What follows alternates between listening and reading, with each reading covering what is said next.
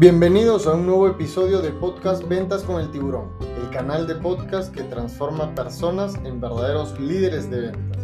Hoy hablaremos de qué decir en una entrevista para el área de ventas.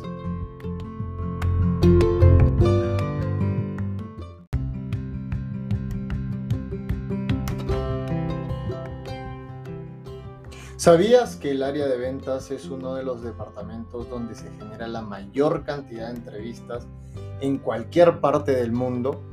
Por mucho que parezca increíble, esta es un área donde oportunidades habrán miles. Y en esta nueva era ya no solo basta con tener una vasta experiencia en un mismo rubro o haber pasado toda tu trayectoria en el área de ventas, que si bien es cierto sumará puntos, Hoy hay aspectos que inclinarán las decisiones para que seas tú quien asuma la responsabilidad. Algo detrás de todo esto es claro, que para crear una organización de ventas sólida es esencial encontrar personas que puedan alcanzar la cuota de ventas, que sepan lidiar con el rechazo y adaptarse a cualquier situación. No es fácil tener un perfil de liderazgo para ventas, pero mi intención es poder compartir contigo lecciones y respuestas que debes decir cuando estés en una entrevista para el área de ventas. Antes de continuar, quiero contarte que no dejes de escuchar este episodio hasta el final, porque lo más importante lo encontrarás sin duda en toda esta sección, pero al final te dejaré un gran secreto.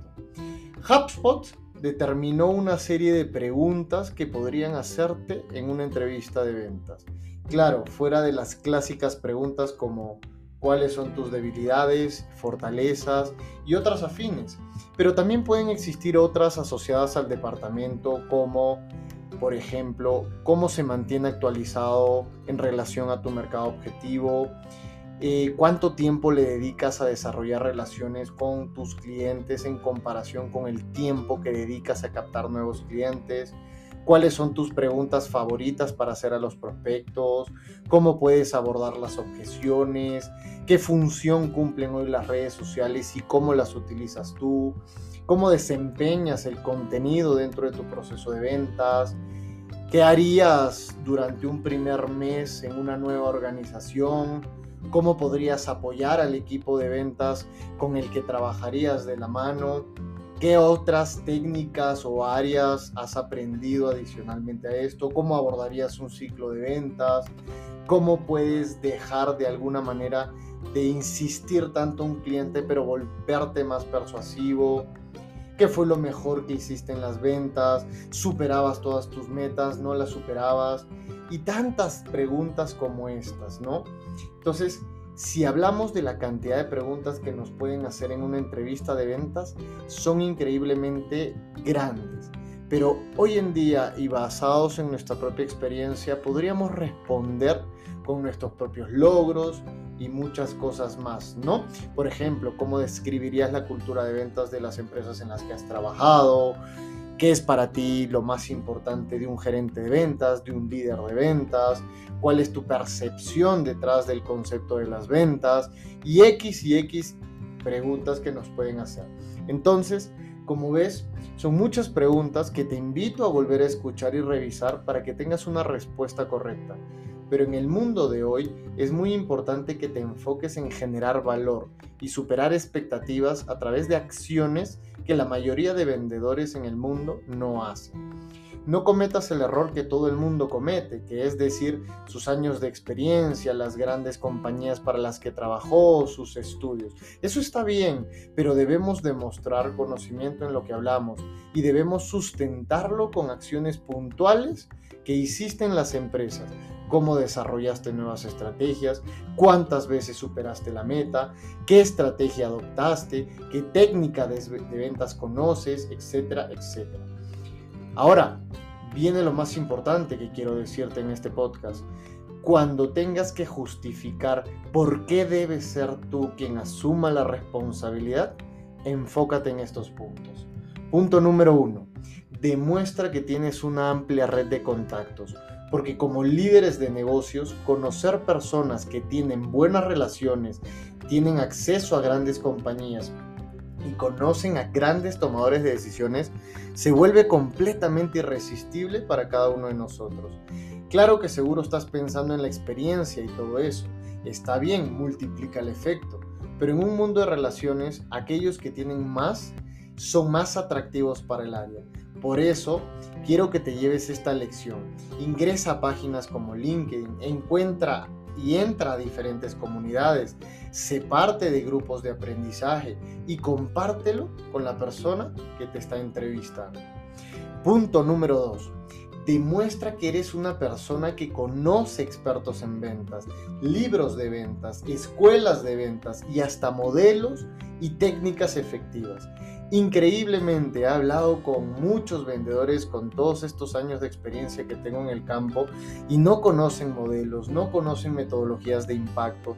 Les pregunto por algunos libros, cuáles me los recomendaría, qué experto fue el que más lo cautivó y no tienen una sola idea. O solo hacemos referencia a libros y especialistas de otras áreas ajenas a las que forman parte del área de desarrollo que estás esperando. Por eso, es también será una gran oportunidad para que decidamos aprender todos los días y adoptemos un gran hábito de éxito que es la lectura. Punto número 3. Demuestra que eres una persona que se ha adaptado al nuevo mundo, que está reinventándose, utilizando los medios digitales como herramientas para ampliar su propia red y darse a conocer, más aún si aportas con contenido en medios. Te vuelves más irresistible para este posible empleador u organización que desea tenerte dentro de su staff. Así que si hoy no usas las redes sociales para captar atención o no es parte de tu modelo de prospección o captación de leads, de igual manera empieza por ir aprendiendo porque nunca se sabe cuándo será de mucha utilidad. Punto número 4. Este es el punto que en lo personal es el más importante. No justifiques nunca tu valor solo con estudios y años de experiencia en organizaciones, porque eso no te da más valor de alguien quien pueda haber dedicado su vida a desarrollar más habilidades personales y competencias personales en un menor tiempo. Así que es importante que priorices algunas competencias como la inteligencia emocional, la tolerancia a la frustración, la actitud frente a situaciones complejas, pero sobre todo la energía que debe caracterizar a todo vendedor. 5. Otro aspecto muy importante es que debes mencionar y priorizar que además de ser vendedor y comercial puro, también eres y tienes grandes capacidades de gestión. Debes demostrar liderazgo a través de que eres una persona muy analítica y enfocada en la estrategia, que conoces grandes indicadores de gestión de ventas, sabes cómo medirlos, cómo controlarlos y sobre todo que eres un gran investigador de mercado. Porque hoy en día no solo se necesitan máquinas operadoras y tomadores de pedidos, necesitamos verdaderos líderes, estrategas y personas con capacidad para proponer, promover y diseñar. Y finalmente, siempre que te pregunten por qué debes ser tú, no inventes mucho flow como algunos dicen. Solo responde porque mi responsabilidad es vender, incrementar las tasas de generación de nuevos clientes y aumentar las tasas de conversión en ventas en la organización. Mi objetivo es traer mucho dinero a la organización y todos mis objetivos estarán centrados en eso. No intentes nunca decir aquello que el CV ya muestra, que tu currículum y tu hoja de vida ya muestra.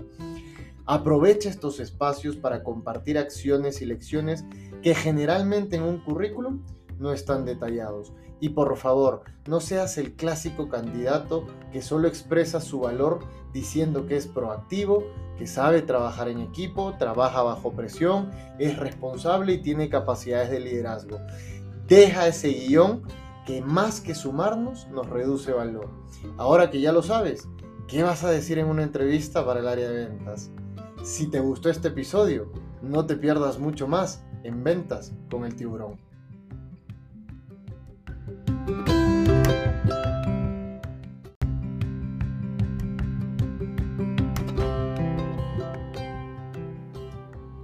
Este fue un episodio más de Ventas con el Tiburón.